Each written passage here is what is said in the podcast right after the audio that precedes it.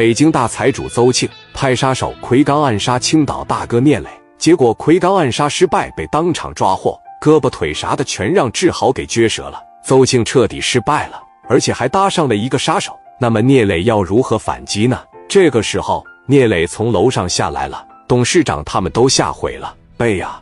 我操，这他妈啥呀？拍电影吗？这是啊！外面的司机一看奎刚被擒住了，蹭的一下一脚油开车就跑了，一边跑一边给周庆打电话。周庆当时在那边还高兴呢，寻思我这商业版图马上就要扩展到山东了，这真是太好了。突然电话响了，邹庆一接电话，喂，庆哥。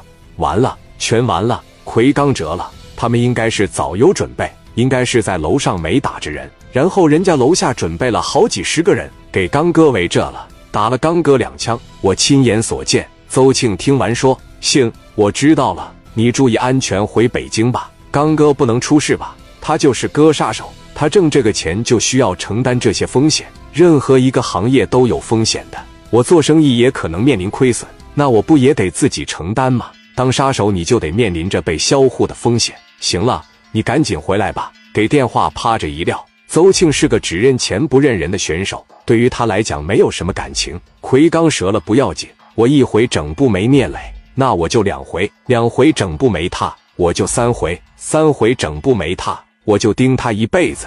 你他妈只要让我盯上，你指定没好。我他妈不整死你，我也得吓死你。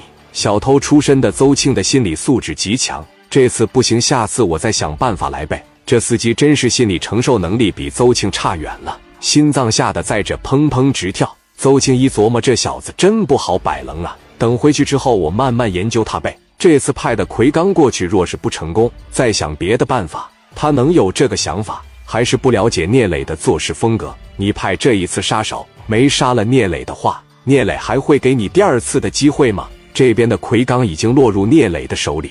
聂磊往前一上，问道：“是邹庆派你来的吧？给你多少钱啊？让你来送命？本来你这罪不至于用命偿还，但是我也不能放过你，这是道上的规矩。一会我让兄弟们先送你上路，随后我就让邹庆去陪你。”躺在地上的奎刚胳膊腿都让志豪给撅折了，已经是个残废了，自知自己的命数所剩无几了。奎刚现在是人之将死，其言也善，跟聂磊说要和邹庆斗，你的小心一点。他是个阴险狡诈的人，谢谢你的提醒，志豪。建强给他带走吧。志豪，建强上来拽着奎刚就奔着于飞的水库去了。这个水库自从张峰上路了以后，就没人打理这个生意了，也没有闲杂人员来这钓鱼。晚上往这一站，就觉得阴气极重，让人毛骨悚然。因为水库里的人很多，有打磨的，也有淹没的。